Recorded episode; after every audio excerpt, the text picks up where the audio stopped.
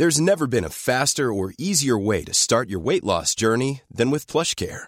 PlushCare accepts most insurance plans and gives you online access to board-certified physicians who can prescribe FDA-approved weight loss medications like Wigovi and Zepbound for those who qualify. Take charge of your health and speak with a board-certified physician about a weight loss plan that's right for you.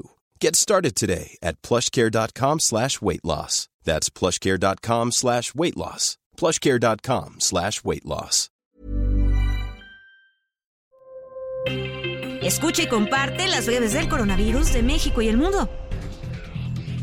De acuerdo con la Secretaría de Salud, en México, hasta este lunes 16 de mayo se han acumulado 5.758.597 casos totales y 324.765 defunciones por COVID-19.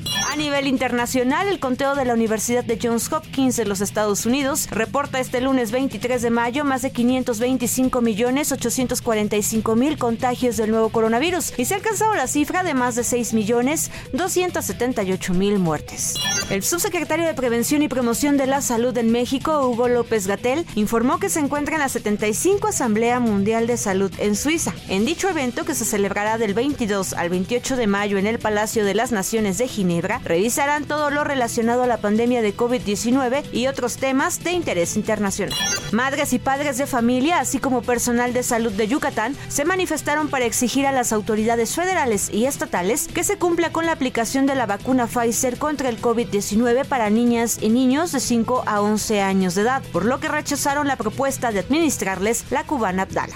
Ante los abusos que se han cometido con los propietarios de restaurantes, el Congreso de la Ciudad de México llamó a los titulares de las 16 alcaldías y al Instituto de Verificación Administrativa de la Ciudad de México, el INVEA, a coordinar acciones para verificar que los establecimientos mercantiles operen de conformidad con el programa Ciudad al Aire Libre, el cual les permite colocar enseres en la vía pública. Recordemos que esto fue implementado por el gobierno central para reactivar la economía a más de dos años de pandemia de COVID-19. Debido al impacto que registró entre los menores la contingencia sanitaria de COVID-19, la Secretaría de Salud y Educación Pública deben garantizar la atención y seguimiento a la salud mental de los menores que cursan la educación básica en el país. La pandemia de COVID-19 ciertamente no ha terminado. Esto lo advirtió el domingo el director de la Organización Mundial de la Salud, a pesar de la disminución de casos comparado con lo que había durante la ola impulsada por la variante Omicron. Y esto lo dijo después de que los gobiernos bajaran la guardia.